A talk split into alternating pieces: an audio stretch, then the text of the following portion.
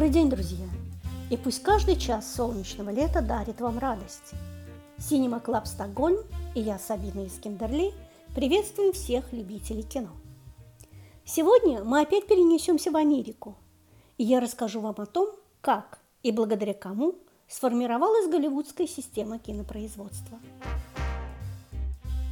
В начале 20 века в Голливуде царила неразбериха. Актеры в поисках лучшей доли кочевали из одной фирмы в другую. Режиссеры тоже не имели никакой четкой системы организации киносъемок, и вообще весь кинопроцесс носил достаточно хаотичный характер. Пока на горизонте не появился Томас Харпер Инс, которого и считают родоначальником голливудской системы кинопроизводства. Томас Инс был убежден, что основные элементы хорошего кино – это железный сценарий, а также ориентация на звезд, так как, по его мнению, зрители приходят в кино исключительно для того, чтобы посмотреть на конкретного героя.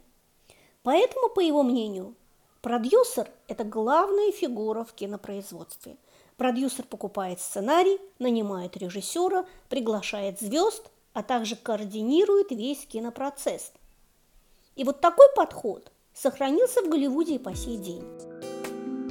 Но давайте познакомимся с этим уникальным человеком поближе и посмотрим, как ему удалось изменить представление соотечественников о том, как надо снимать кино. Томас Харпер Инс родился в актерской семье и с 6 лет выступал на сцене, а в 15 лет уже дебютировал на Бродвее.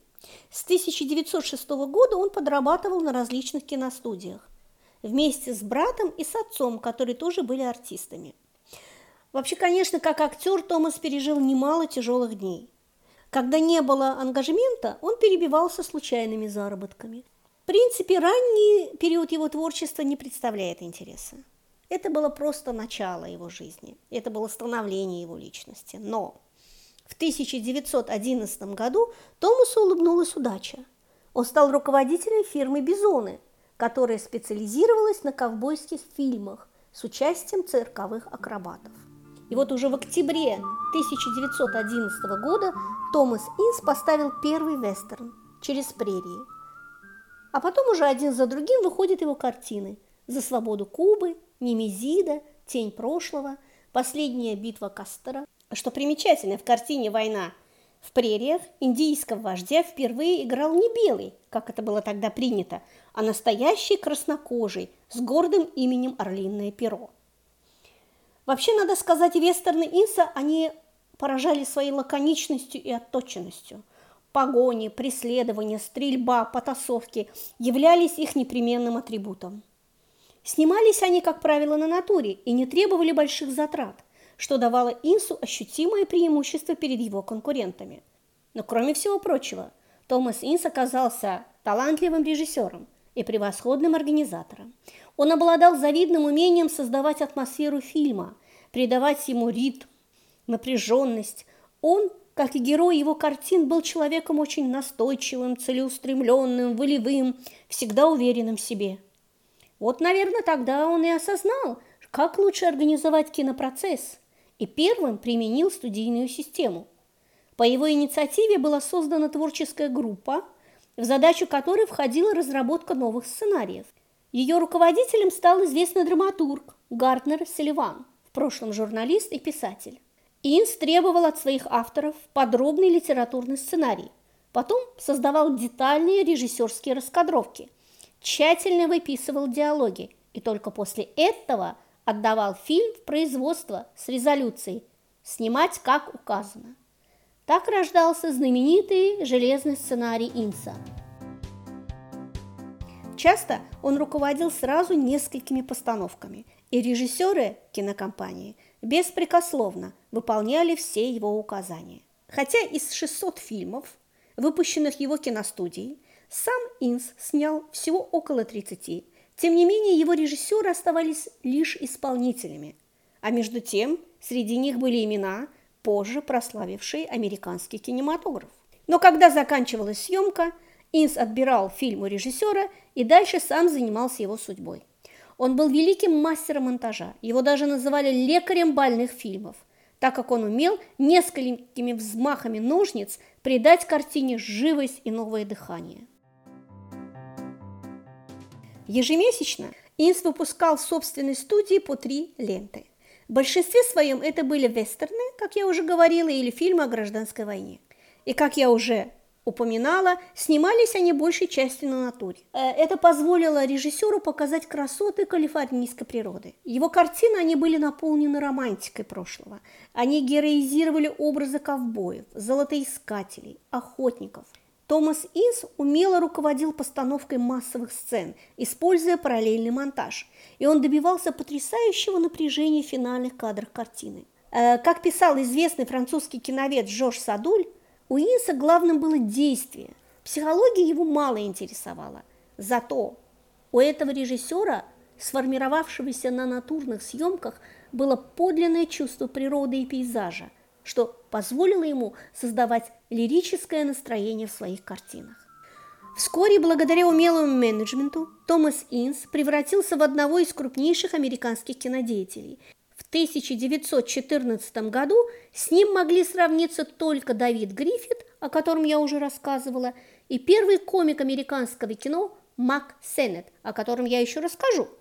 Талант этих трех лучших режиссеров Америки позволил основать Голливуд и прославить его на весь мир. В 1915 году была создана кинокомпания Triangle, что по-английски означает «треугольник».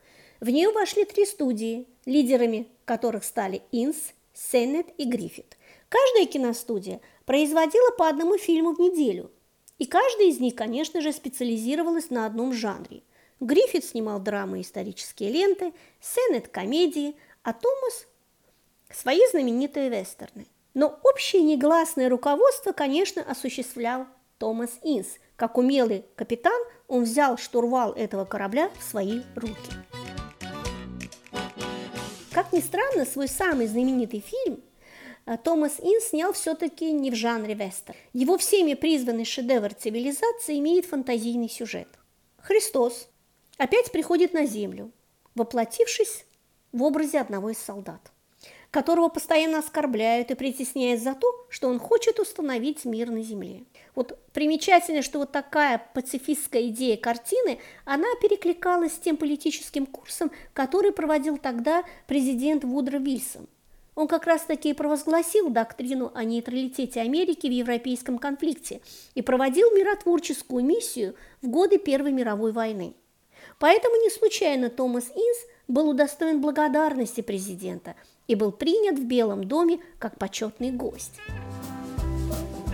После премьеры «Цивилизации», состоявшейся 2 июня 1916 года, в газетах писали о Томасе Инси как о величайшем американском кинорежиссере. Критика особо отмечала вот это благоговейное чувство такта, проявленное режиссером во всем, что касалось евангелистской истории. Фильм поражал зрителей своим размахом, и художественной цельностью. Действительно, в кинокартине много замечательных сцен, которые поражают воображение. Это кавалерия, скачущая в облаках пыли и дыма, взрывы морских мин, взлетающие на воздух санитарные повозки, вот эта вязкая грязь, неистовый ритм картины создает вообще такое впечатление суматохи, землетрясения и вселенского апокалипсиса. Надо быть истинным художником, чтобы создать такие масштабные, по своему содержанию кадры. Не случайно эта картина оказала большое влияние на многих кинематографистов мира. Томас Инс показал, что кино может быть искусством. Как писал французский кинокритик и киновед Леон Маснак, Томас Инс стал первым поэтом экрана. Он привнес в кино удивительный порыв, мощный пафос в самых мельчайших деталях и глубоко волнующий лиризм. Но после 1919 года дела режиссера пошли хуже. Как-то вдруг необъяснимо и непонятно он исчез с кинематографического Олимпа. И вот в период между 1921 и 1924 годами Томас Инс выпустил около 50 фильмов, но они не имели коммерческого успеха. Умер режиссер 19 ноября 1924 года в результате пищевого отравления. Ему стало плохо во время приема на борту его яхты «Идрис». Режиссера доставили в больницу, а потом перевезли домой, где он и скончался. Голливуд устроил Инсу пышные похороны. Ну, правда, есть и другая, более такая драматичная версия произошедшего. Якобы его застрелил во время прогулки на яхте газетный магнат Херст, который тогда жутко ревновал актрису Мэрион Дэвис к Чарльзу Чаплину. И вот якобы в темноте ему показалось, что Чаплин целуется с его любовницей, и он выстрелил, не раздумывая, решив, что это Чарли Чаплин. А оказалось, что это был не Чаплин, а Томас Инс, мирно беседовавший с актрисой. На следующий день утренние газеты вышли с громкими заголовками «Кинопродюсер застрелен на яхте». Но уже в вечерней прессе об этом факте умалчивалось. А на следующий день все газеты Герста, которого подозревали в убийстве, сообщили, что Томас Инс умер от острого пищевого отравления. Вот недаром Херст был газетным магнатом. Он сумел замять этот скандал. Что на самом деле произошло с великим режиссером, я думаю, мы никогда не знаем. Это одна из тайн, которых, в общем-то, было много в кинематографе. И, как правило, такие происшествия, такие тайны разгадки не подлежат. Очень жаль, что сегодня мало кто из зрителей помнит имя этого замечательного голливудского режиссера. Но главное его детище – Студийная система кинопроизводства до сих пор применяется на практике в работе американских киностудий и демонстрирует, между прочим, свою эффективность. Не случайно с Голливудом не может сегодня состязаться ни одна киностудия мира, и вовсе не потому, что в Голливуде нет проходных картин. Конечно, они есть, такие фильмы есть везде, но творческий размах, зрелищность, звездные имена, крепко скроенные сценарии – все это обеспечивает – голливудским кинокартинам коммерческий успех во всем мире. На этом, дорогие друзья, мой короткий рассказ завершен. Я прощаюсь с вами и до новой встречи в эфире.